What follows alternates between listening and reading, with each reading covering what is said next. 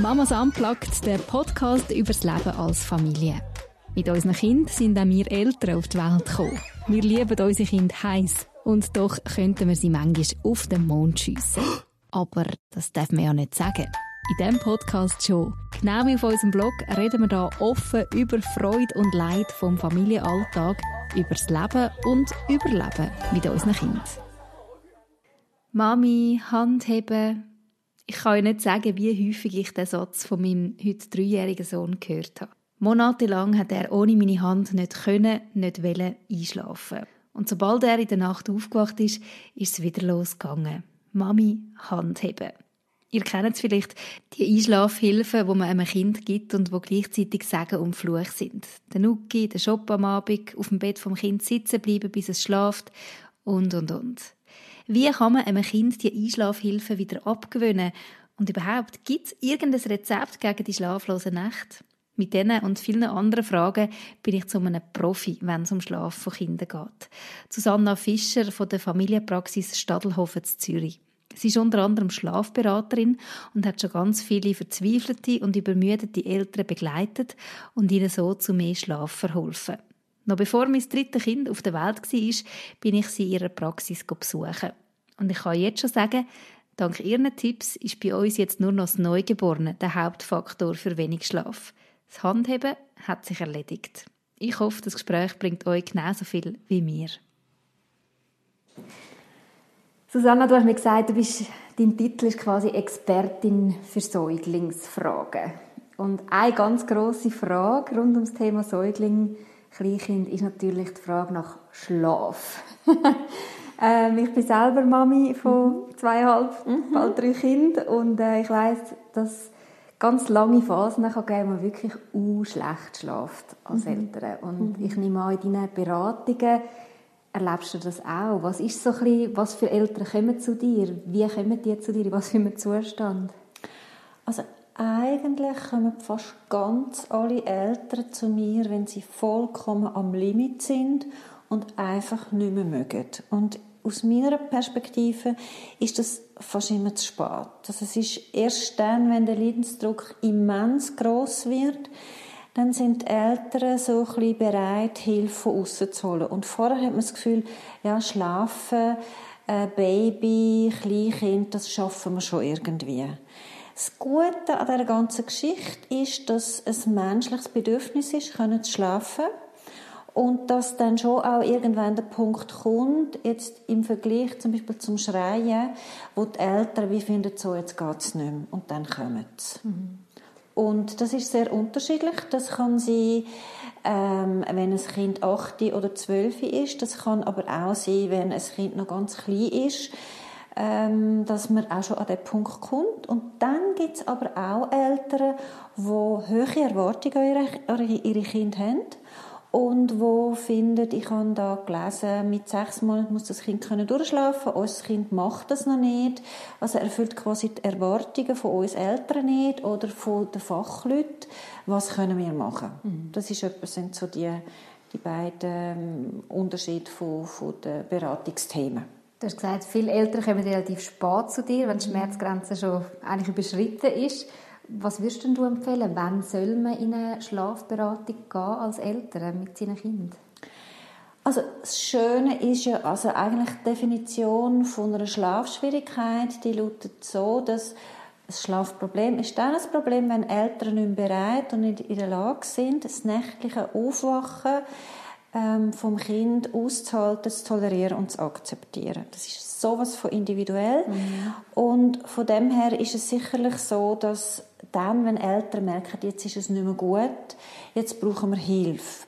Der Punkt ist, dass halt sehr, sehr viele Eltern belastbar sind, wahrscheinlich wie zu lang belastbar sind, aushalten und immer das Gefühl, es geht schon noch, es geht schon noch, es geht schon noch und vollkommen über ihre Grenzen ausgehen und bestimmt viel früher hätten können kommen, mhm. um sich Hilfe zu holen. Aber es ist in unserer Kultur halt etwas, was man nicht macht. Hilfe holen, wenn es um die eigene Familie geht, Hilfe holen, wenn es ums Kind und um die Erziehung geht. Man das geht, hat es mit Scham zu tun? Art, total. Oder? Man geht zum Kinderarzt, weil das Kind hat einen Hautausschlag oder hat, weiß auch nicht, Magen-Darm-Beschwerden. Aber zu einer Fachperson gehen und sagen, der Erziehungsalltag ist schwierig oder die starken Gefühle von meinem Kind überfordern mich oder mein Kind kann nicht schlafen, das ist ja dann immer für viele, dass sie das Gefühl haben, sie haben etwas falsch gemacht. Mhm. Das ist mit Schuld, das ist mit Scham, es ist mit ähm, ich genüge nicht, ganz stark mit sich selber verbunden, dass das schlussendlich so viele Eltern daran hindert, eigentlich Hilfe zu holen. Und ich finde einfach, es ist nicht so schwierig, wie ein Kind zu erziehen. Und ich finde, es ist so selbstverständlich, dass wenn man nicht weiterkommt, dass man jemandem hilft und dass man gar Hilfe einfordern, auch wenn es ums Schlafen geht, auch wenn es um die Erziehung geht, auch wenn es um die Familie geht. Mhm. Du hast gesagt, manchmal hat man ja das Gefühl, ja, es wird dann schon wieder besser und man probiert ein bisschen aushalten. Ich merke mhm. das bei mir selber auch. Man denkt dann, ja, komm jetzt ein paar Nächte, probieren wir das noch mhm. und dann probiert man es wieder und dann hat man wieder eine neue Idee, die man ausprobieren könnte. Mhm. Warum, warum tun wir uns so schwer?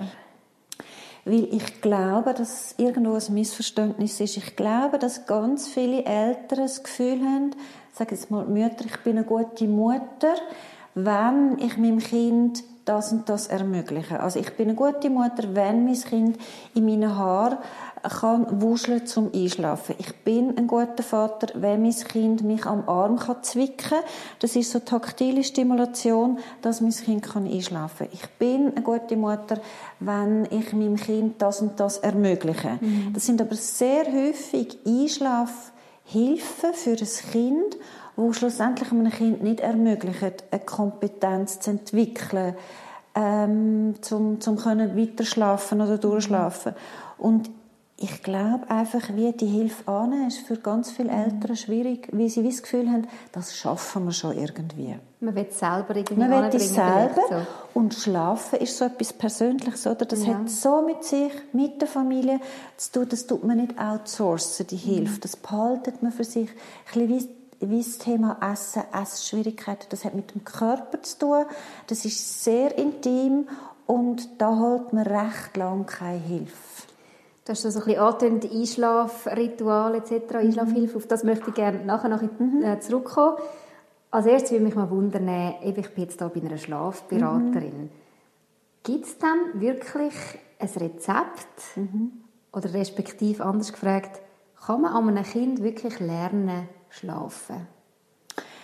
Also ich glaube, einschlafen und durchschlafen, das muss das Kind schlussendlich selber, oder? Ich, ich nenne das so ein bisschen sich der Matratze hergeben. Mhm. Der Moment, der muss schlussendlich das Kind selber machen. Aber das Kind in dem in anleiten und begleiten, das kann man auf jeden Fall. Und ich nehme immer das Beispiel, wenn ein Kind nicht Velo fahren kann, dann nehmen die Eltern ja auch nicht das Velo aus dem Keller, setzen ein Kind drauf und sagen, ups, du kannst das noch nicht, jetzt bist du umgekehrt, sondern man stützt, man begleitet, man hebt, man lässt mal ein bisschen los, man tut den Sattel ein bisschen tiefer aber Also man tut Bedingungen herstellen, dass das Kind kann lernen Velo fahren. Mhm. Man begleitet, man läuft nicht einfach davon und schaut auf den Uhr, sondern man ist dabei im Prozess von das können lernen und darum finde ich schon ja man kann einem Kind helfen lernen ein und durchschlafen auf mhm. jeden Fall Jetzt stelle ich mir vor, ist es ein bisschen individueller als jetzt beim Velofahren. Ja, das ist es Beim Velofahren weiss man, wie es funktioniert, ja. oder? Man weiss, man muss drauf hocken, mhm. heben vorne und trampen. Beim Schlafen, es gibt so die Momente, wo ich auch selber als Mami denke, ja, ich weiß gar nicht, was, was braucht denn das Kind? Es mhm. kann, vielleicht gerade wenn es ein Säuglingskind ist oder einfach noch nicht schwätzen kann, es kann sich noch nicht so mitteilen. Mhm. Es kann noch nicht sagen, Mami, ich habe Angst oder Mami, ich, ich brauche deine Nähe, mhm. sondern es brüllt einfach. Mhm. Wie soll man jetzt wissen, was das Kind in dem mhm. Moment braucht? Mhm. Also ich nenne ja meine Schlafberatung nie Programm, weil das finde ich ganz schrecklich. Das heißt, ja programmiert sie. Das heißt ja irgendwo in einer bestehenden Struktur müssen funktionieren, sondern ich sage eigentlich ähm, spielen, schlafen im Sinn von durchs Spielen können schlafen. Und das ist ja irgendwo paradox. Mhm. Bedeutet aber eigentlich, dass alle Veränderungen in einem ersten grossen Schritt die Hauptveränderungen, die finden am Tag und nicht in der Nacht statt. Also mit Rhythmus oder mit was hat das zu tun? Tatsächlich auch mit Spielen. Okay. Also schon auch mit Rhythmus. Ähm, Und zwar aus dem Grund, weil ich finde, es gibt nichts, wo so eine Überforderung für fast jeden Mensch ist, in der Nacht aus dem Schlaf raus mit pädagogischen Interventionen müssen irgendwie zu schaffen. Mhm. In der Nacht haben wir einfach eins schlafen. Mhm. Und wenn ein Kind wach wird in der Nacht, dann ist es das menschlich Normalste, einfach alles zu machen, dass man kann schlafen kann. Und dann macht man eben das, was man sich schon gewohnt ist und das, was man weiß, wenn ich das mache, dann ist es so schnell wie möglich so, dass ich ins Bett kann. Und das, das ist nachvollziehbar und normal. Mhm. Und darum glaube ich, kann man nie mit Veränderungen in der, in der, in der Nacht anfangen. Ich sage wie, der Tag rettet die Nacht. Okay, also das, das, heißt, das etwas, was sich das Kind sich gewöhnt ist vom Tag, dass das in der Nacht kann funktionieren kann. Nein, heißt eigentlich nicht, sondern es heißt, dass, ähm, dass es in einer Übergangsphase ähm, Veränderungen braucht, aber die finden am Tag statt. Das heißt mhm. eigentlich ähm, in, in einem ersten Schritt mal, dass ich würde jetzt mal sagen 90 Prozent von allen Kindern respektive von allen Eltern, die zu mir in die Schlafberatung kommen, dass Kind Regulationsschwierigkeiten haben. Das heißt, dass die ein extrem hohes Erregungsniveau haben, auf Speed sind, ähm, stark nach außen orientiert sind, mehr Motorik als Feinmotorik, einfach nicht in die Ruhe kommen, sich nicht können regulieren, in einen ruhigen Zustand hineinkommen. Das heißt, die sind in einem Dursympathikus, die sind angetrieben. Und etwas vom Wichtigsten ist eben am Tag in der Veränderung, dass Eltern ihre Kinder begleiten, immer wieder oben runterkommen, Päuschen machen, ruhig werden, in einen entspannten Zustand kommen. Das bedeutet für ein Kind, dass es in einen parasympathischen Zustand kommt, ruhig wird. Und das ist etwas, das eine extreme Auswirkung schlussendlich auf die Nacht und auch auf den Tiefschlaf hat. Und das kann man natürlich mit einem Kind je nach Alter sehr unterschiedlich gestalten. Mhm. Also wir Menschen, wir beruhigen uns am Tag über die Sinnesorgane. Das heißt über etwas hören, über etwas schauen. Bei ganz, ganz vielen Kindern ist es lang oral, oder? Über den Nuki, über den Busen, mit der Zeit taktil, das Nuschi, eben in den Haarnuschen. Und dort ist ein bisschen die Schwierigkeit, dass viele Kinder das gar nicht machen, weil sie nicht dazu angeleitet werden, weil sie sich noch nicht steuern können, ich muss jetzt wieder ruhig werden. Und B, wenn die Kinder ein älter sind, dass sie noch ganz fest ähm, Regulationsformen haben, die eigentlich nicht mehr entwicklungsadäquat ist. Also es ist für mich nicht mehr unbedingt entwicklungsadäquat, dass ein dreijähriges Kind mit dem Nuschi und dem Nuki sich beruhigt, sondern da gibt's immer wie neue Formen. Oder es muss auch noch nicht Mandala malen, noch nicht ins Yoga gehen und auch noch nicht Geschichten hören. Aber dort gibt es sicherlich die Möglichkeit, über eine Augen-Hand-Koordination oder über Konzentration zu der Augen-Hand-Koordination in eine Ruhe hineinzukommen. Also das heisst, Eltern müssen so ein bisschen herausfinden, und das mache ich dann mit den Eltern zusammen, über welches Sinnesorgan ihr Kind sich am ehesten kann beruhigen mhm. Und dann muss das aber von den Eltern ganz fest angeleitet und begleitet werden. Am Tag? Am Tag. Also, dass ich dann wie sagen, vom Verwachen am Morgen bis zum Mittagsschlaf mindestens zwei, wenn nicht sogar dreimal oben runterkommen, Päuschen machen, ruhig werden. Und dann darf das Kind wieder nach Hause strömen. Und es geht ja nicht darum, dass das Kind einen Tag lang irgendwie in einem Eckeli Büchli schaut, sondern dass das ausgeglichen ist. Und wenn man so ein bisschen schaut, die Eltern mit Kleinkindern, die in die Beratung kommen, das ist sicher 80, 90 Prozent haben Kinder Regulationsschwierigkeiten, die kommen nicht zur Ruhe. Mhm. Und das ist ein grosser Schlüssel, findest du? Das ist sicher... Das Lernen. Ja, mhm. definitiv. Mhm. Dann hat es aber sicher auch mit der Rhythmisierung zu tun, oder? Einigermaßen einen Rhythmus haben von Schlafen und Essen. Mhm. Das finde ich schon halt, dass das eine Hilfe ist.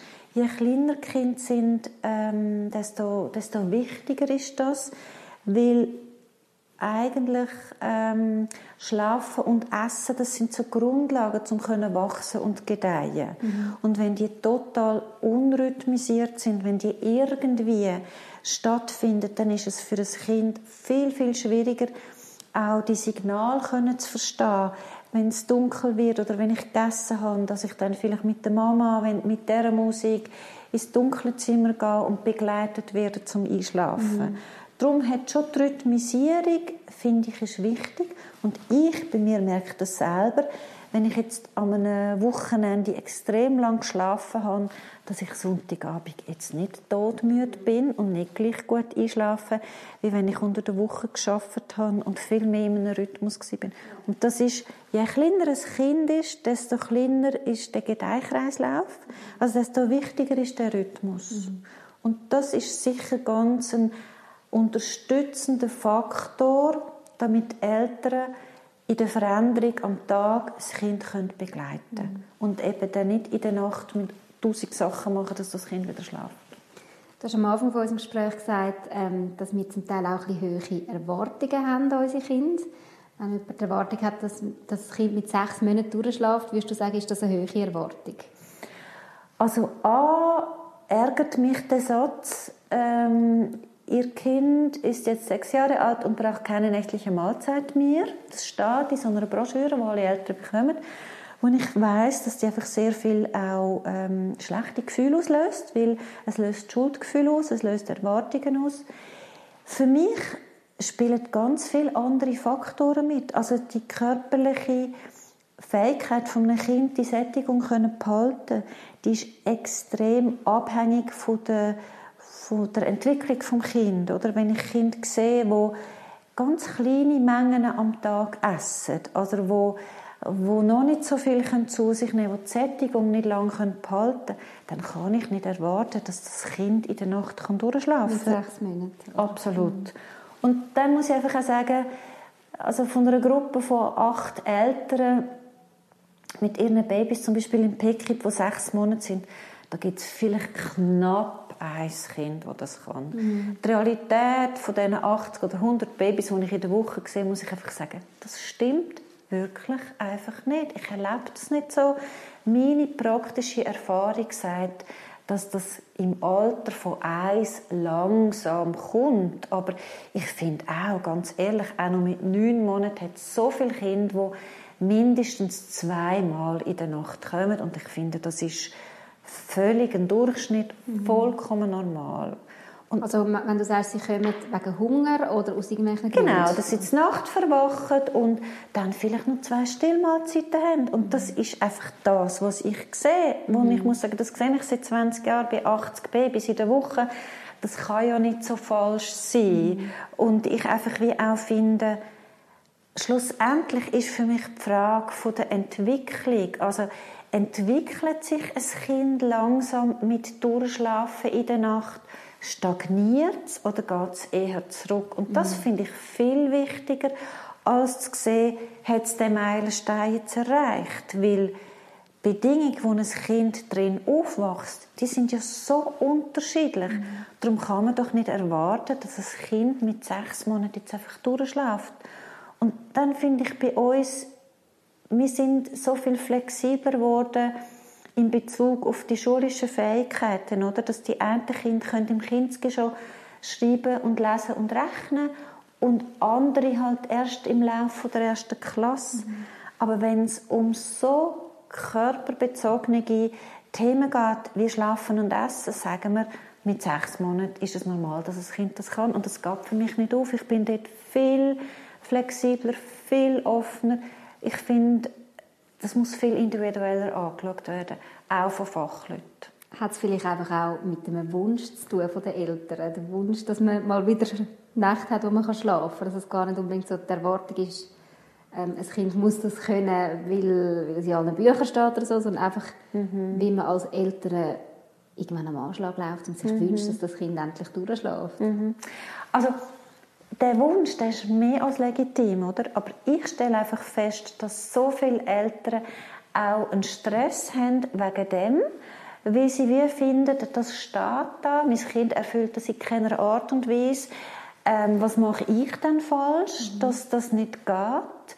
Und ich finde, die allermeisten Eltern beziehen das auf sich, dass sie etwas nicht gut machen. Und ich finde, es gibt keinen Grund, Eltern Schuldgefühl zu geben. Es gibt keinen Grund, Eltern zu sagen, sie machen das nicht richtig. ähm, also wenn Eltern kommen und sagen, ich bin am Limit, ich bin todmüde, dann unterstütze ich Eltern nur so gern. Mhm. Aber ich finde, dass das eigentlich mehr ja, in, in Fachliteratur oder in, in Foren oder vielleicht zum Teil unter Eltern der Stress gemacht wird. Also ein bisschen zu vergleichen ja, untereinander. Oder? Aber wenn ich jetzt von der kindlichen Entwicklung ausgehe, muss ich sagen, das ist nicht die Realität. Mhm. Schlicht und einfach nicht. Und ich merke, wenn ich in Elterngruppen das dann sage, dass so viel Entspannung kommt, so viel, ah, okay, in ist es doch nicht so schlimm, dass mein Kind das nicht kann. Mhm, dem machen wir doch nicht alles falsch. genau. Und ich finde, es sind falsche Sorgen, oder? Mhm. Kann man dann etwas falsch machen als Eltern rund ums Thema Schlaf? Oder ist alles quasi wie so am Kind ein bisschen überlassen, das herauszufinden? Mhm. Also eben, das Erste ist, dass wenn ich als Mutter oder ich als Vater oder wir als Eltern finden, jetzt sind wir am Limit oder so, wie es jetzt läuft, finden wir es nicht mehr gut. Oder so, wie, wie das jetzt im Moment ist, stört es uns, wenn wir etwas verändern. Das ist für mich der Punkt. Und keine Sekunde vorher. Ich finde, jede Familie entscheidet für sich, jetzt ist es nicht mehr gut. Und dann, finde ich, lohnt es sich eben, eine Fachperson zu fragen, wo einem Unterstützung gibt und hilft. Und dann denke ich schon, oder das erlebe ich auch, gibt es viele Sachen, wo ich höre, wo ich denke, das ist mitunter ein Baustein oder ein Puzzlestück, wieso es nicht klappt. Aber bis zu dem Zeitpunkt, denke ich, machen alle Eltern das so gut, wie sie es auch nur machen können.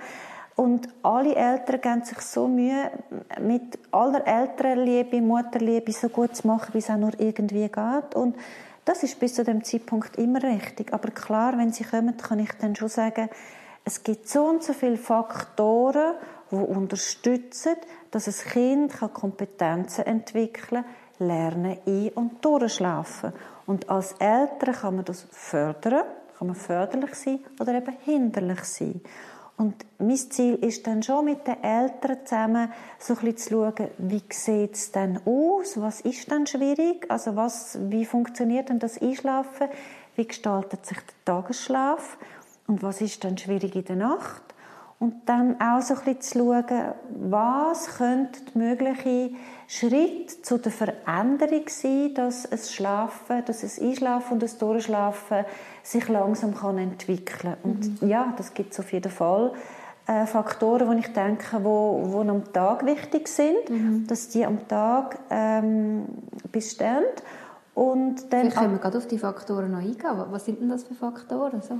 Genau. Also sicher eins ist die Sättigung. Oder? Es ist mhm. ganz, ganz wichtig, dass es am Tag ein Kind sich sättigt, dass es nicht am Tag nichts isst und in der Nacht hungrig ist und dann eben ähm, ganz viel Schöppen braucht, immer mehr und mehr Milch schöppen und es dann in der Nacht so viel isst, dass es am Tag nicht mehr will.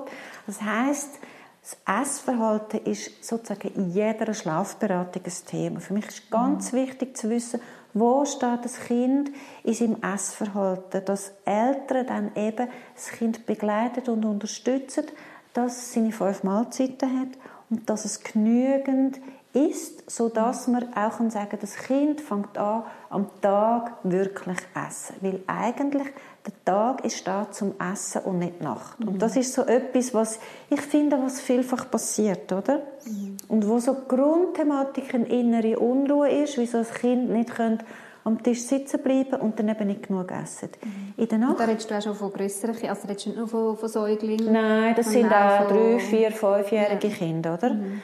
Genau. Und wo dann eben in der Nacht, wenn es ruhig ist, verwachen und sie dann eben nicht so gestört werden, weil ihre Sinne nicht so offen mhm. sind und dann wie mehr Nahrung zunehmen.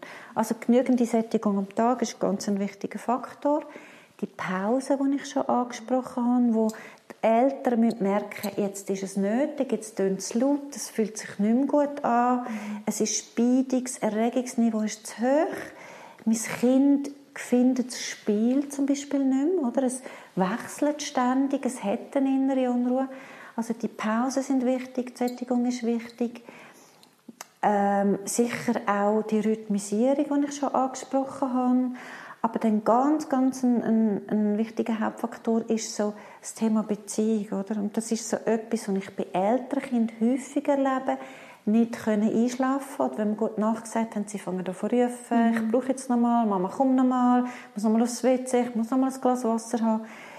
Dass es dort eigentlich um etwas geht, wo die Kinder am Abend beim Einschlafen wie sich gehen holen, weil eigentlich das Bedürfnis nach Zuwendung, Beziehung, Bindung, Sicherheit, Nähe, der Tag durch wie nicht ausreichend hat können abdeckt werden und sich Kind wie dann anfangen abholen.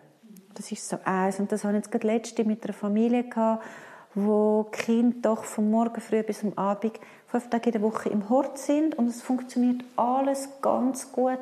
Und nur beim Einschlafen ist die Thematik von nochmal Nähe holen. Mhm. Und ich meine, das ist verständlich, dass ein Kind dann sich das holt, was ihnen gefällt hat. Bei anderen Kindern kann aber die genau gleiche Reaktion sein, dass ein Kind wie eine Abgrenzung von den Eltern nicht akzeptiert oder wie so ein eine Unersättlichkeit hat mhm. und dann wie und nochmal und nochmal und das ist meistens so ein wie die Frage, wenn ich dann frage, wie geht Ihr Kind am Tag mit dem Thema Grenzen, mit dem Thema Wünsche und Bedürfnisse aufschieben um? Dass ich dann meistens von den Eltern die Antwort bekomme, ja, unser Sohn oder unsere Tochter hat total Mühe im Moment, zu akzeptieren, wo es eine Grenze gibt oder zu akzeptieren, dass jetzt etwas nicht mehr geht oder zu akzeptieren, dass Wünsche und Bedürfnisse aufgeschoben werden Und das ist zum Beispiel eben auch so ein etwas, wo ich denke, die Nähe und die Zuwendung, aber auch ähm, so ein das Akzeptieren von einer Grenze sind Themen, die am Tag hineinkommen. Mhm. Und das ist auch so etwas, wo am Tag wie muss erfüllt werden mhm.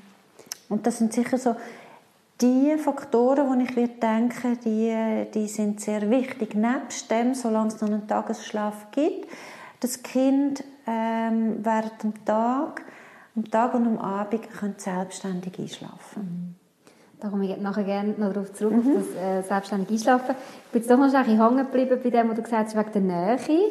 Mhm. Ähm, ich höre das von vielen Eltern, dass das ein Thema ist am Abend. Das Kind noch mal wollen, das Mami bei sich am Bett haben, noch Händchen mhm. heben. Und ich kenne es von meinem mhm. Dreijährigen, das ist ein mhm. riesen Thema. Mhm. Und ich habe jetzt ehrlich gesagt das Gefühl, der Tag durch würde ich jetzt mal sagen, gibt es das nicht zu wenig. Er fordert mhm. zum Tag auch viele, mit ihnen viel mhm. kuscheln es irritiert mich jetzt ein bisschen, mhm. dass ich denke, hä, also bekommt er wirklich zu wenig am mhm. Tag? Aber das sind ja so ein bisschen die zwei Schienen, oder, wo ich mhm. gesagt habe. Das eine ist, dass es Kinder gibt, die tatsächlich nicht zu dem kommen mhm. und die sich dann das holen. Und dass es andere Kinder gibt, die einfach wie auch Mühe haben mit einer Begrenzung. Also oder? Akzeptieren, wo, dass sie wo so ein bisschen äh, dauernd fordernd sind mhm. und wo eigentlich wie auch nicht selber können sagen so jetzt langt ja. oder und ich denke, wie... So ein nimmer satt in diesem Thema, genau. Und so kommt es mir manchmal vor. Absolut. Ja. Und es gibt ja auch keinen Grund von einem Kind zu sagen, okay, das hat jetzt gelangt, Mama hat das genügt, jetzt, mhm. jetzt kann ich gehen. Mhm. Ähm, ich glaube, dort geht es darum, dass, dass die Eltern eigentlich dann wie die Aufgabe haben, zu begrenzen und zu sagen, ganze Tag ist wunderbar, wir haben einen schönen Tag miteinander wir haben Nähe, wir haben tolle Erlebnisse und jetzt ist es tatsächlich Abend und jetzt ist es Zeit zum Schlafen. Und das ist ja so ein bisschen die Schwierigkeit, oder? Einschlafen ist eine Trennungsthematik. Und Kinder, die Mühe mit Trennung haben, die haben das zum Teil eben auch am Abend. Und ich glaube, da geht es wieder darum, dem Kind Unterstützung zu geben oder eine Anleitung zu geben, dass sich Trennen nicht per se Verlust ist, mhm. aber dass es dazu gehört, dass man sich auch am Tag oder in gewissen Situationen von etwas muss trennen ohne dass man sie verliert, dass man nach wie vor eine Sicherheit hat, mhm. auch wenn man sich trennt hat. Und ich glaube, das ist so etwas, wo ich den Eltern empfehlen tue, dass das Hin und Her von Mama komm noch mal und noch mal mhm. ein ist, dass man das verschiebt ins Schlafritual vor dem letzten guten Nachtkuss, dass man wie in das investiert und sagt, jetzt machen wir zwei zusammen noch mal etwas. Ich tue jetzt mit dir noch mal ein Puzzle machen, da komme ich dir noch mal ganz Geschichte oder noch mal ganz fest mhm. und ich empfehle dann den Eltern auch, dass man sagt, ich heb dich noch mal ganz fest, spürst Mama, heb dich ganz fest, dass das Kind kann anfangen so ein bisschen das Körpergespür speichern von Geborgenheit und Halt. Mhm. Ähm, dass, dass, dass ich als Mutter nachher wie weiss, ich kann alles geben, dem Kind geht es gut, dem Kind hilf ich, indem ich jetzt begrenze, mhm. oder? Es ist ja eine Grenzthematik oder eine Trainingsthematik von zwei Personen. Und wenn er das noch nicht so kann, dann ist das alles okay. Mhm. Er muss das vielleicht auch noch nicht können. Aber dann geht es darum, dass ich als Mama nicht ins Gleiche hineinkomme, oder? Ins Gleiche, das geht noch nicht und das geht noch nicht, sondern ihm hilft aufzeigen, wie das geht und dass man das kann. Indem dass ich wie sage, es ist alles gehabt und ist alles gut gewesen. Jetzt ist es fertig, gute Nacht, wir sind aus, ist alles gut. Und doch ist das ein mega, es braucht einem extrem viel Energie dann auch, oder? Mhm. oder ähm, es ist einfach nicht einfach, dem Kind zu sagen, so, und jetzt gebe ich dir meine Nähe nicht mehr, ich habe dir jetzt genug gegeben. Ich merke so, irgendwie fühlt man sich dann auch ein bisschen als, ja, so ein bisschen böses Mami, wenn ich jetzt sage, ich oder jetzt ganz konkretes Beispiel, mein Sohn kommt dann eben in der Nacht und will dann auch wieder meine Hand. Mhm. Und teilweise mag ich wie einfach nicht mehr. Mhm. Finde ich, wie, hey, ich mag jetzt nicht mehr immer deine Hand haben. Mhm. Aber für ihn ist das natürlich ein Zurückweisen dann. Mhm. Äh, gibt, ja. Ich glaube, das ist eine Thematik von begegnen wir uns auf der gleichen Augenhöhe oder geht es da so ein bisschen darum, um Anleitung, um eine Hilfe für ihn, etwas, eine Kompetenz zu entwickeln, die er bis jetzt nicht kann. Mhm. Und das ist so ein bisschen eine Haltungsfrage auch, oder? Wie weit lasse ich Grenzüberschreitungen zu? Ich bin noch dort, ich gebe die Hand noch, aber emotional bin ich irgendwo schon weg und eigentlich möchte ich schon im Wohnzimmer den Krimi schauen oder möchte mhm. noch meinen Tee trinken. Und ich mache das noch, aber ich sage, wie, es bringt eigentlich nur dann etwas, wenn die innere Haltung und deine Emotionalität kongruent ist mit dem, was du machst. Mhm. Und ich glaube, es ist viel sinnvoller, mit ihm ähm, ein schönes Schlafritual zu haben oder einen schönen Abend zu verbringen und nochmal festzukuscheln und zu sagen, jetzt haben wir alles gehabt, ich beende es jetzt und es ist alles gut, als das noch weiterzuführen in eine Unendlichkeit und zu hoffen, dass er dann irgendwie mal einschläft. Ich glaube, wie, es geht ein Stück weit auch darum, so ein bisschen auszuhalten, dass das jetzt nicht gerade schön ist, oder? Und das ist ja manchmal nicht nur eine Thematik beim Einschlafen. Das kann ja auch eine Thematik am Tag sein, dass man auch als drei- oder als fünfjähriges Kind in Situationen kommt, wo nicht rosarot und hellblau sind. Mhm. Und dort glaube ich, wie ja, geht es darum, dass man dem Kind Unterstützung gibt, das auszuhalten. Mhm. Und jetzt in deiner Situation, ich habe jetzt nur ganz kurz ein bisschen hergelassen, mhm. ich schlafe mit der Hand geben, wäre ja vielleicht wie auch ein Schritt, dass du nicht davonläufst und nur von nur schaust, sondern mhm. dass er wie weiss, Mama ist da und du kannst mir sagen, ich bin da, aber ich gebe dir nicht meine Hand, du kannst mein Tisch haben, oder? Mhm. Weil die Schwierigkeit, wenn er mit dieser Hand einschläft, und der in Traumschlaf wieder. kommt, ist die Hand nicht mehr um. Mhm. Und das muss wieder hergestellt mhm. werden. Und gleichzeitig muss man wie auch sagen, das ist ein Gestalten von einem Einschlafritual, wo ihm verunmöglicht, in der Nacht weiter weil die Hand wird fehlen. Also ist es sicher sinnvoller, du bist da, du gibst ihm die Sicherheit, aber du machst einen nächsten Schritt, in dem dass er ähm, eine Möglichkeit hat zum Einschlafen, wo ihm später auch ermöglichen wird, können durchschlafen, ohne dass du nebenzu bist. Mhm. Da wären wir jetzt mit dem Thema Einschlafhilfe. Mhm. Was sind denn so sinnvolle Einschlafhilfen und bei was für Hilfe findest du, nein, fängt gar nicht erst damit an? Also das häufigste ist ja, oder, dass die Babys an der Brust einschlafen. Mhm. Und das finde ich völlig normal, natürlich, das ist so. Und für mich gibt es ja wirklich ein Programm, dass ich wie sage, nach dem Brusteinschlafen kommt das und dann das und dann das und dann das. Sondern ich finde, je nach Batterien, die noch vorhanden sind, also je nach Ressourcen der Eltern, die noch vorhanden sind, und je nachdem, wie ich die Eltern wahrnehme, schaue ich dann mit den Eltern zusammen, was für Schritte sind denn möglich. Mhm. Und da kann es sein, dass ich mit einer Mutter zusammen oder mit Eltern zusammen finden, okay, bislang ist das Baby an der Brust im Bett eingeschlafen. Vielleicht ist es jetzt einfacher, wenn die Mama stillt und das Kind dann so einschläft. Oder vielleicht ähm, schläft das Kind immer noch im Bett von der Mama ein. Sie sitzt aber nebenzu. Also von dem her finde ich schon mal so wichtig, dass so wie man es hat, dass man dann so ein bisschen schaut, was wäre für mich persönlich der nächste mögliche Schritt zum Ziel, allein im Bett einschlafen, was wäre der mögliche Schritt?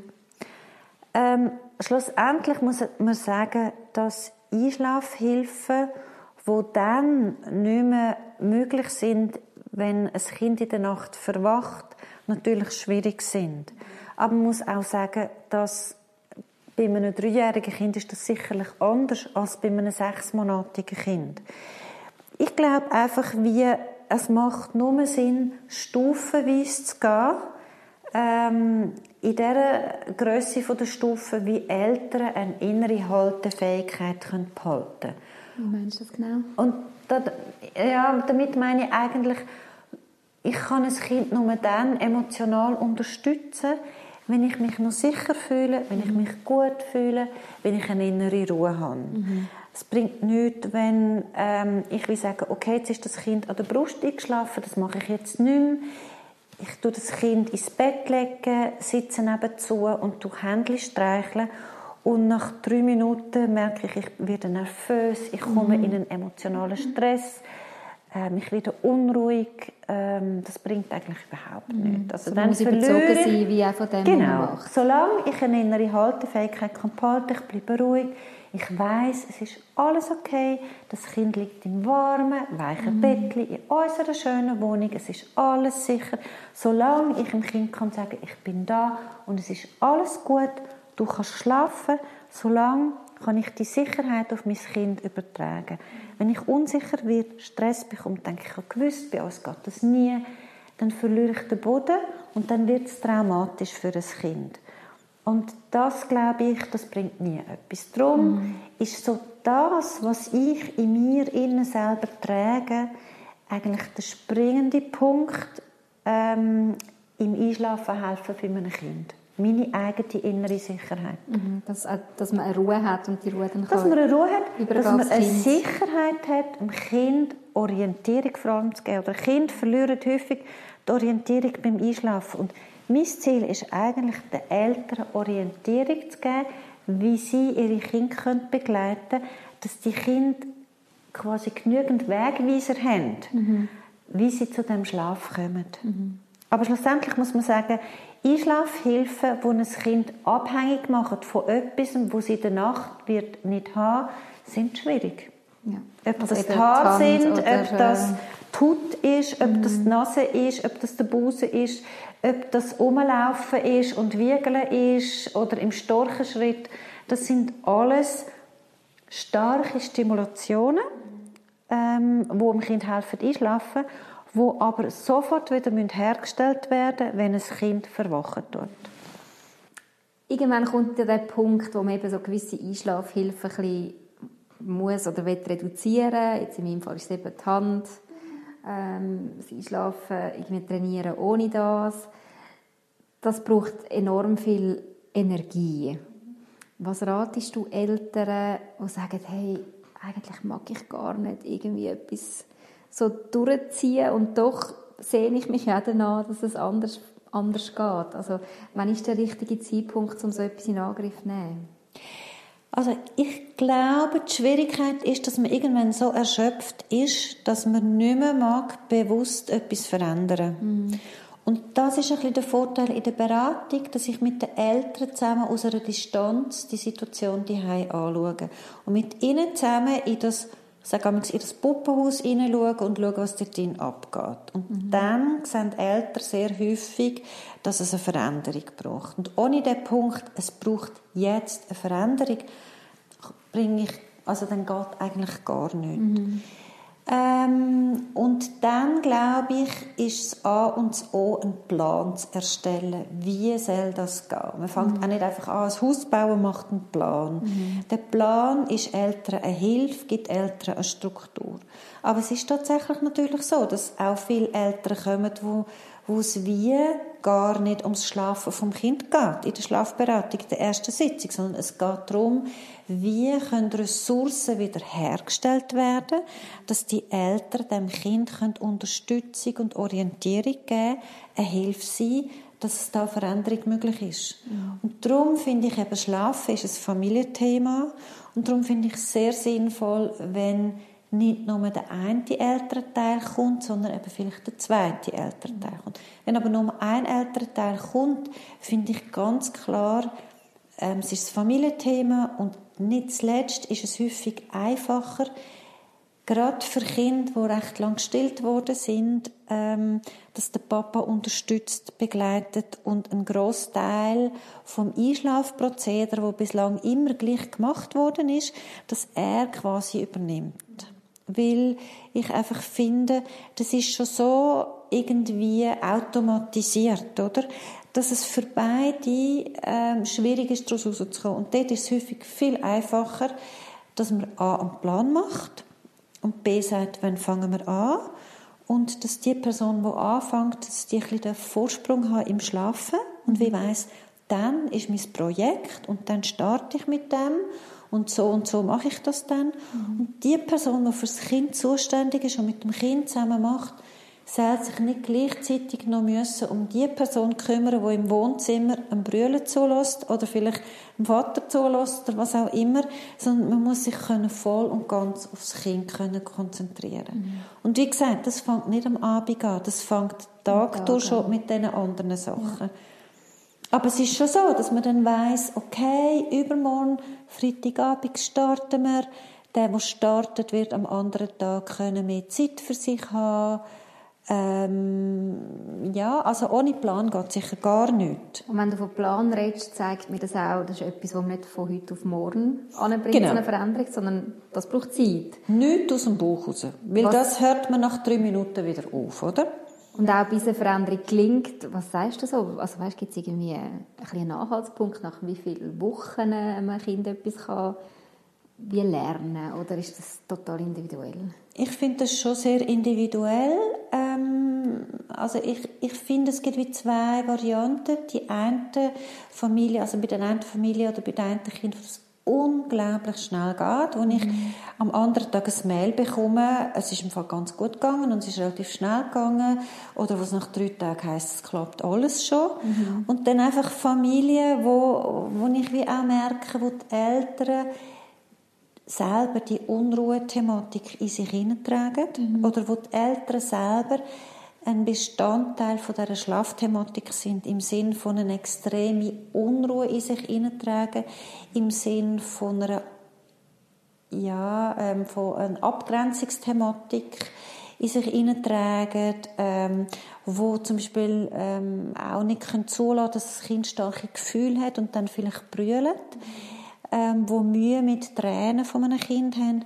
Also gibt es unterschiedliche Sachen, oder? Aber mhm. wenn es jetzt rein um die Einschlafthematik von einem Kind geht und um eine, um eine Gewohnheit, die sich eingeschlichen hat. Ich glaube, je stabiler und sicher Eltern ein Kind anleiten, desto besser geht's. Mhm. Und von dem her ähm, hat das ganz fest auch mit den Eltern zu tun, wie gut sie das Kind können anleiten dazu. Und ich habe vorhin wie etwas noch gesagt, wo ich glaube, das ist vielen auch nicht bewusst, oder? Kind von sich aus, für ein Kind gibt es keinen Grund, wieso das jetzt geändert werden Also ich glaube, dein Sohn findet das wunderschön. Für ihn passt das. äh, wieso soll er ja. nicht so weiterhin einschlafen? Es ist ja, ja. Ich glaube, das muss wie von dir herkommen, dass mhm. du wie mhm. kannst sagen, es stimmt nicht mehr für mich. Ich, ich will es so nicht mehr. Und ich glaube, wie dein Sohn muss wie hören, ich will so nicht mehr. Ich will jetzt nicht da sitzen. Mhm. Ich will jetzt ins Wohnzimmer. Mhm. Und es ist alles gut. Und gleichzeitig darfst du wie du von ihm nicht erwarten, dass er dir um den Hals fällt und sagt, hey, coole Mama, endlich super. hast du gemerkt, dass im Wohnzimmer spannend ist.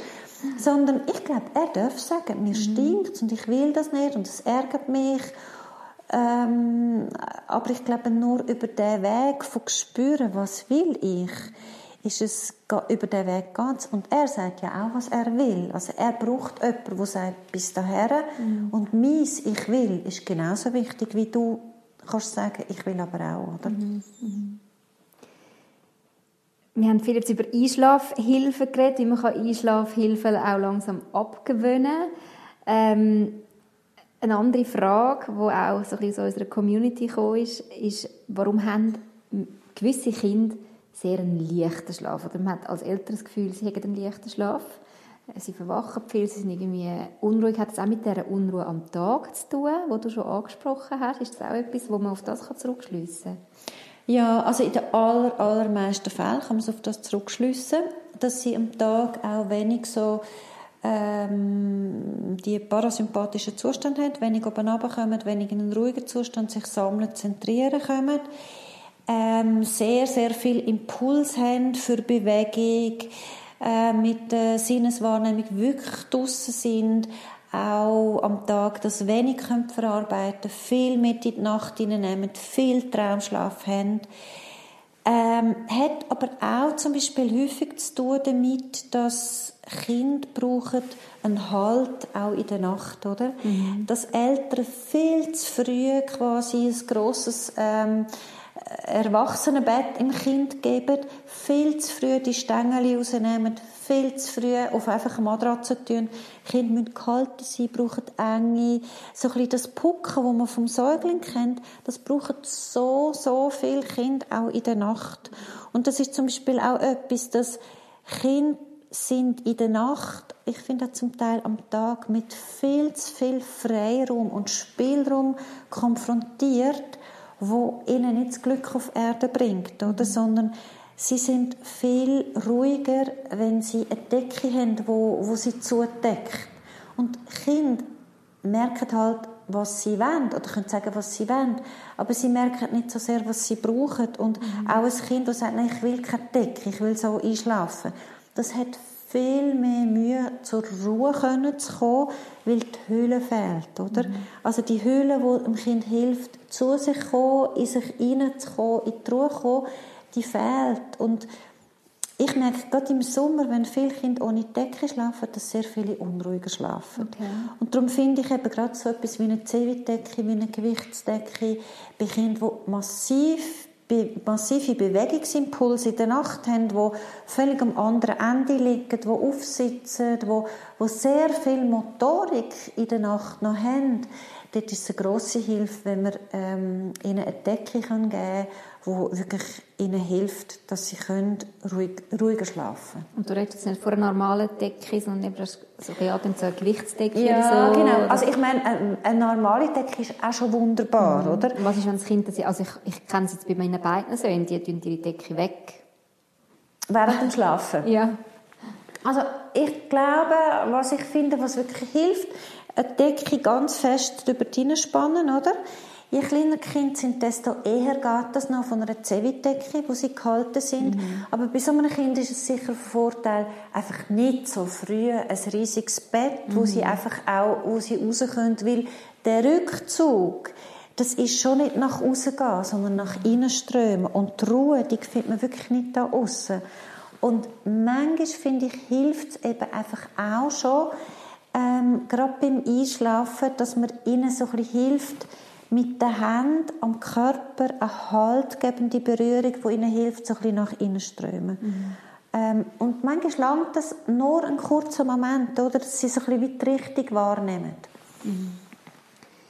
Die Menge an Schlaf ist sicher auch immer wieder Thema in deinen Schlafberatungen. Gibt es da so eine Zahl, wo man kann sagen so viele Stunden Schlaf braucht das Kind in dem und dem Alter? Oder ist das auch etwas unglaublich Individuelles? Ähm, das ist so individuell, dass es eigentlich dass es eigentlich keine Norm oder die Norm ist die Individualität, so sage ich das amix. Mhm.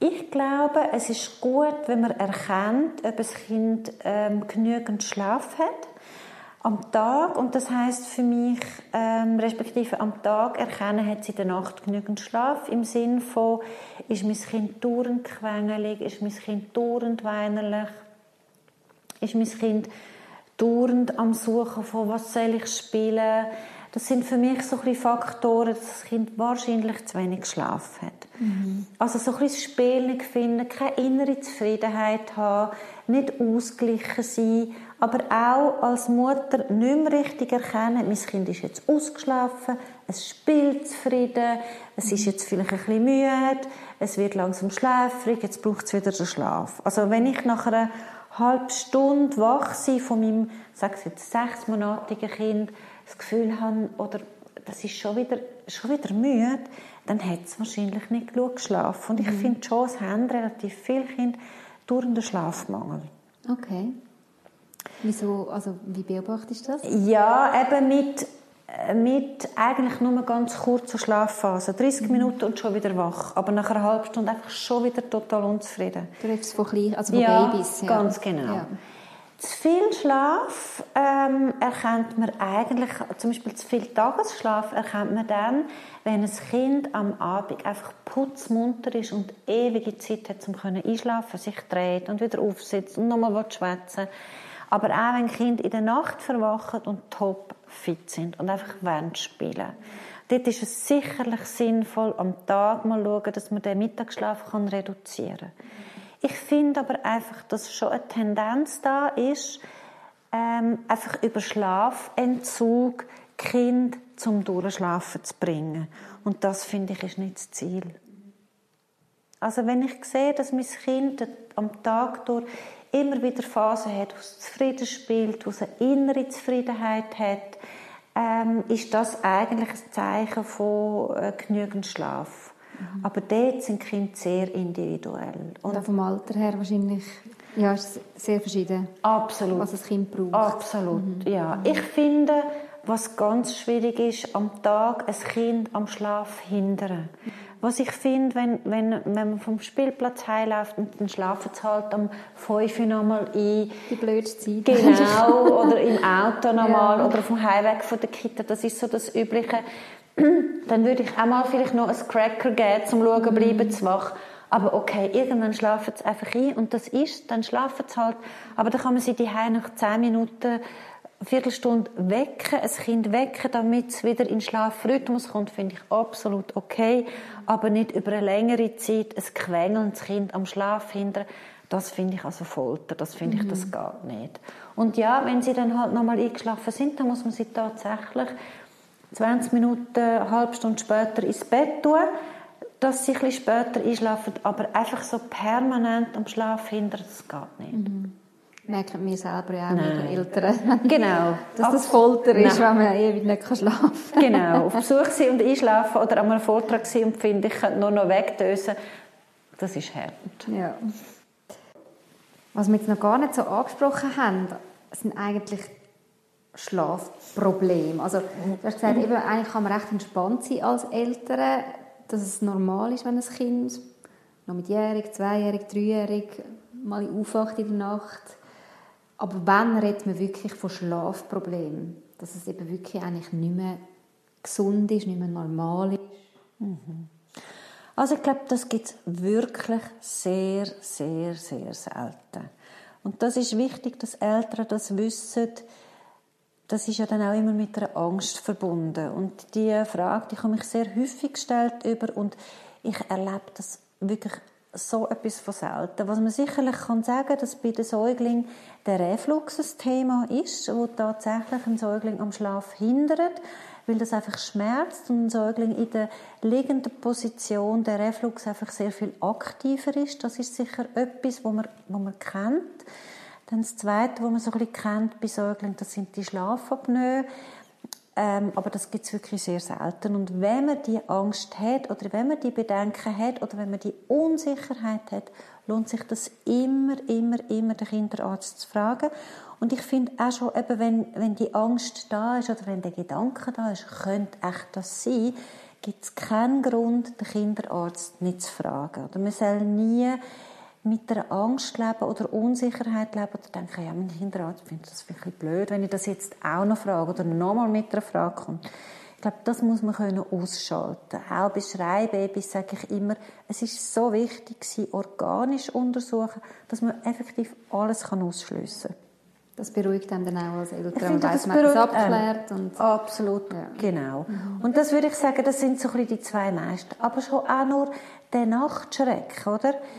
Das ist einfach etwas, das ist keine Entwicklungsstörung, das ist kein Schlafproblem, sondern es ist tatsächlich einfach so, der gehört auch in die Entwicklung von Kleinkindern, dass sie ähm, sehr häufig, eben ab 18 Monaten bis 6, dass sie den Nachtschreck einfach auch haben. Und ähm, ja, und in einer bestimmten Phase vom Alter haben. Oder es kommt halt wie auch dazu, dass Kind, ähm, so wenn die ganze Zeit kommt von Märli und Gespenst und Räuber, das nicht einfach nur am Tag stattfindet. Aber das sind wirklich einfach Schlafschwierigkeiten und kein Schlafproblem, wo auf eine medizinische Grundlage zurückzuführen sind. Mhm. Eine grosse Frage ist auch immer wieder, mein Kind schläft nicht in seinem eigenen Bett, sondern bei mir. Das höre ich von ganz vielen Eltern, ist auch bei uns eben immer der Fall, mhm. dass das Kind kommt, wenn man jetzt als Eltern merkt, hey, ah, irgendwie sehe ich mich doch dann mal wieder das Bett für mich allein zu haben oder mit meinem Partner mhm. zu haben, darf man das Kind da abweisen und sagen, nein, du schlafst jetzt nicht bei uns im Bett, oder soll man das dem Kind einfach gewährleisten, die Nähe? Also ich glaube, wir dass es extrem wichtig ist, dass ein Kind einen Ort, einen Platz in einer Familie hat, wo es weiß, das ist mein Platz, wo ich ruhe, wo ich schlafe. Ähm, das ist mein Platz, wo ich esse, um können wachsen, gedeihen, groß und stark zu werden. Dass man diese Plätze auch ein bisschen zelebriert, oder? Dass die mhm. ganz wichtig sind und ich persönlich, ich finde es extrem wichtig, dass ein Kind seinen Platz hat, wo es schlaft. Ich finde, für jede Familie ist das eine individuelle Entscheidung, ähm, ob man ein Familienbett, ob man ein Familienzimmer hat. Ich sage einfach, sobald auch nur eine einzige Person Mühe hat zum Schlafen und mit dieser Mühe meine ich nicht nur die Fähigkeit hat, ein- oder durchschlafen, sondern für sich auch merkt, mir ist es zu eng, mir ist es, es stimmt nicht mehr für mich, finde ich, ist es mehr als legitim zu sagen, halt, stopp. Ist das etwas, wo wir einfach in unseren Köpfen und in unserer Vorstellung haben, in einer Familienidylle? Und wie weit stimmt dann die Familienidylle noch mit, mit überein? Mhm. Also das finde ich ganz, ganz wichtig und das erlebe ich sehr häufig, oder? Dass man will, wunderbare Familie sein, dass vor, vor Schwangerschaft sich sogar das auch vorstellt und irgendwann merkt, es stimmt aber nicht mehr, oder? Mhm. Und ich glaube einfach, es lange nicht nur, dass Kinder wissen, was sie wollen. Kinder müssen auch konfrontiert sein mit Eltern, die wissen, was sie wollen. Und wenn Eltern wissen, es stimmt nicht mehr so für uns, ist es genauso legitim, dass Eltern sagen können, es stimmt nicht mehr für uns, dass wir keine Privacy mehr haben. Es stimmt nicht mehr für uns, dass ständig im Zimmer jemand raschelt, dass wir dass wir, ja, dass es nicht mehr so ist, wie, wie ich es mir mal vorgestellt habe. Und ich glaube, gute Mutter sein heisst nicht, Grenzüberschreitungen zulassen, die mittlerweile nicht mehr so sind, wie ich es mir mal vorgestellt habe. Und ich finde es extrem wichtig, dass ein Kind merkt, mein Gegenüber hat auch Bedürfnisse und will seine Bedürfnisse abdecken. Und ich finde es extrem wichtig, dass ich meinen Kindern mitgeben kann, Respekt zu lernen, dass das Gegenüber auch Bedürfnisse hat und dass nicht nur die Bedürfnisse vom Kind, Wünsche und Bedürfnisse immer abdeckt werden, sondern es gehört dazu, in der Kindheit lernen, Wünsche und Bedürfnisse aufschieben. Mhm. Und Kinder brauchen eine Unterstützung in dem. Mhm. Und ich mache nicht Liebesentzug in dem, dass ich meine Bedürfnisse abdecke, sondern ich glaube, das Abdecken und Erfüllen von kindlichen Bedürfnissen, das gehört in den Tag. Mhm. Und nachher zuwendige Geborgenheit, das gehört in den Tag. Aber die Nacht ist eigentlich da, dass wir unsere Seele und unseren Körper können Ruhe lassen mhm. und nicht für Interaktion. Und ja, also darum glaube ich, wenn, wenn plötzlich das Bedürfnis aufkommt, glaube ich, ist es unendlich wichtig, ehrlich zu sich zu sein und nicht Angst zu haben, wir sind dann schlechte Eltern. Ich glaube, für viele Eltern ist halt manchmal so ein bisschen das kleinere Übel ein Stück weit, das Kind halt bei sich schlafen lassen, obwohl man dann auch nicht eine erholsame Nacht hat, als Kind siebenmal zurücktragen und es kommt wieder, zurücktragen und es kommt wieder. Dass man wie so sagt, ja, dann, okay, dann machen wir das halt so, aber es schleicht sich dann so ein und es wird plötzlich so normal fürs Kind, dass es jede Nacht bei Mama und beim Papi schläft. Ich denke halt, wir, das ist so ein bisschen der, der erzieherische Faktor, der pädagogische Faktor, oder? Wo, ja, wo ich mir auch denke, der gehört nicht in die Arztpraxis, sondern Problem aufschieben löst das Problem nicht. Und ich finde es legitim, Problem aufzuschieben, aber irgendwann kommt der Punkt, wo ich wie merke, ich glaube, jetzt braucht es eine Veränderung. Und ja, tatsächlich, Erziehen ist manchmal belastend, mühsam, anstrengend. Aber ich finde halt, wie für ein Kind gibt es ja später nichts Wichtiges, als dass es kann sagen, immer dann ist es für mich so wertvoll gewesen in meiner Kindheit, wenn es für mich schwierig war. Meine Eltern sind nicht davon gelaufen und haben dann auf Uhr geschaut, sondern meine Eltern sind bei mir geblieben, haben mich unterstützt und begleitet. Und ich glaube, um das geht's, oder? Und ich glaube, ein Kind kann reifen und sich entwickeln. Nicht nur dann, wenn es rosarot und hellblau ist und kuschelig im Mamabett, sondern auch dann, wenn es Stück weit lernt, einen nächsten Schritt zu machen. Und ich denke, dann, dann ist es umso wichtiger, quasi ähm, beim Kind zu sein, als dann, wenn es rosarot und hellblau ist.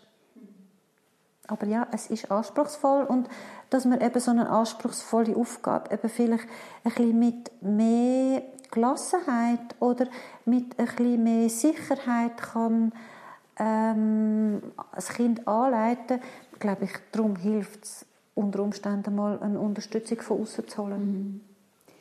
Wir haben jetzt ganz viel Spannendes miteinander geschwätzt über das Thema Schlafen. Ich glaube, da gibt es ja noch ganz viele Fragen, wo wir darauf eingehen können.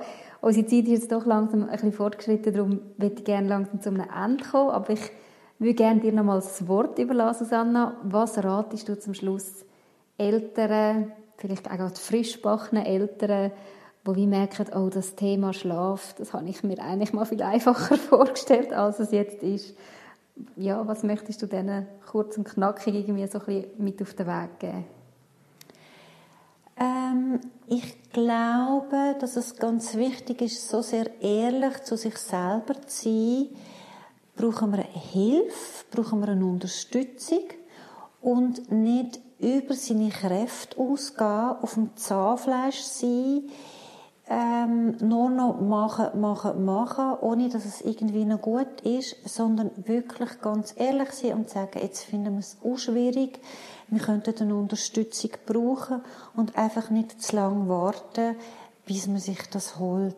Das ist das eine. Und das zweite aber auch, nur dann etwas machen mit dem Kind, wenn man das Herz dabei hat. Also nie etwas machen, wo eine Fachperson einem sagt, das macht jetzt Sinn und man soll das machen, wenn man merkt, das stimmt nicht für mich. Also ist mir ganz, ganz wichtig. Ich habe das selber erlebt und kann mich jetzt noch an das erinnern und darum gebe ich das allen Eltern mit. Das ist für mich das Allerwichtigste, auch in der Beratung, dass es zu 100 Prozent ihres ist, was die Eltern dann in der Beratung entwickeln und nicht einfach etwas machen, was ihnen jemand gesagt hat zu mhm. machen, aber auch nicht etwas, was man gelesen hat, einfach machen, wenn das Herz nicht dabei ist, weil das spürt jedes Kind. Danke vielmals, Susanne, dass du dir Zeit genommen hast. Ich habe es sehr spannend gefunden. Gerne geschehen. Das war der Mamas Unplugged Podcast. Merci fürs Zuhören. Wir freuen uns, wenn ihr auch nächstes Mal wieder dabei sind. Mehr über das Elternsein Unplugged gibt es übrigens auch auf www.mamasunplugged.ch. Gerne könnt ihr auch über Facebook oder Instagram mit uns Kontakt aufnehmen. Wäre schön von euch zu hören. Bis bald.